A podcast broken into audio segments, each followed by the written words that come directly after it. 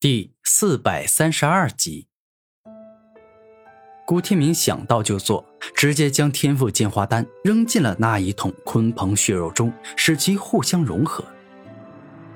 师尊，我有种预感，你这次不仅能学会太阳神鹏与太阴明坤的绝招，甚至还能让自身的天赋得到巨大的提升。古天明开心的说道：“天明啊，自从遇到你以后。”我感觉自己是好运不断，能够遇到你是我今生最大的福气。叶成宇还是第一次说这话，但这是他的真心话，因为跟古天明在一起后，不仅大仇得报，还获得了一场大造化。没有那么夸张，真的没有，师尊不必挂在心上。现在师尊的首要任务就是吸收太阳神鹏与太阴明坤的血肉能量，我就先不打扰你了。古天明说完这话，便是暂时从山河设计图里走出去了。好了，继续做下一件事。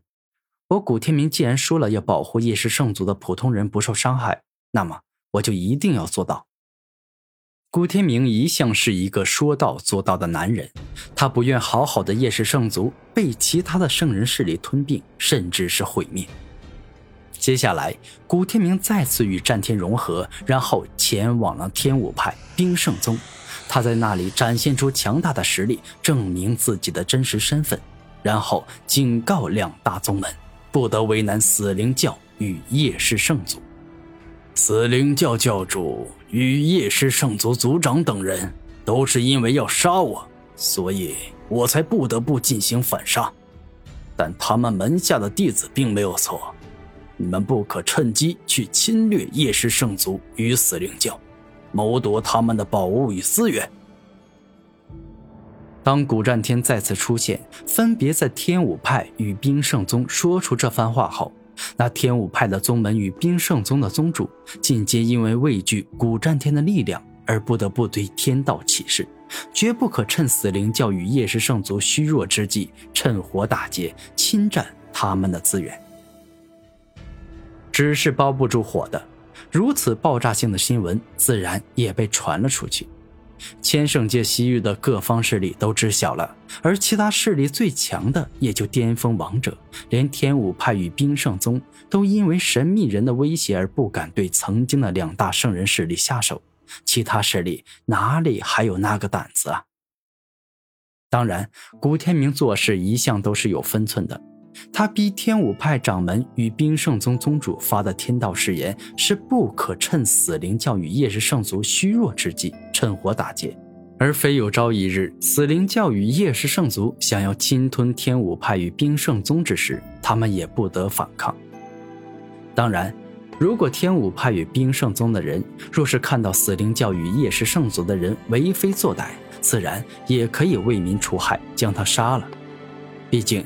古天明一开始想要保护的就是那些没有恶心肠、与人为善的叶氏圣族弟子与死灵教弟子。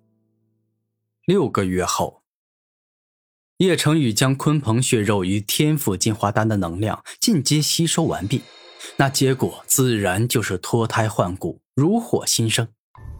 有了鲲鹏血肉的强大能量，强化天赋进化丹，这使得天赋进化丹的作用被发挥到了极致。叶成宇原本的天赋就比拥有上品遮天夜武魂的叶狂天、叶天雄高，而今得到了这双重能量的滋养后，他不仅觉醒了叶王的遮天圣夜武魂，更甚至觉醒了连叶王都不曾拥有的第五种遮天夜能力。现在，叶成宇除了拥有禁锢、破坏、湮灭、锋利这四种遮天夜能力外，他还拥有沉重。这第五种特殊能力，可以说拥有五种特殊能力的遮天叶已经超越了叶氏圣族的老祖。现在叶成宇天赋绝不比三冠王差，甚至已经接近了准天骄之地的高度。而在这里，天赋进化丹完全是被鲲鹏血肉的能量带飞的。如果没有鲲鹏血肉强大能量，叶成宇最多也就到达跟叶王相同的高度，觉醒拥有四种能力的遮天圣夜武魂。而其实现在，相比于觉醒五种能力的遮天圣夜武魂，让叶成宇更加开心的是，他因为吸收鲲鹏血肉，灵力等级从六十一级到达了六十七级，且肉身的强悍程度得到了质的飞跃。天明，这几个月的时间，真的太感谢你了。你不仅送我这样一场大造化，还每日抽空陪我修炼太阳神鹏术与太阴冥坤术。我感觉自己现在虽然才六十七级，但已经能够跟七十级的小圣一战，甚至凭借着我拥有五种能力的超级遮天圣业，以及太阳神鹏术与太阴冥坤术，我甚至能够战胜一个小圣啊！此刻叶成宇真的很开心。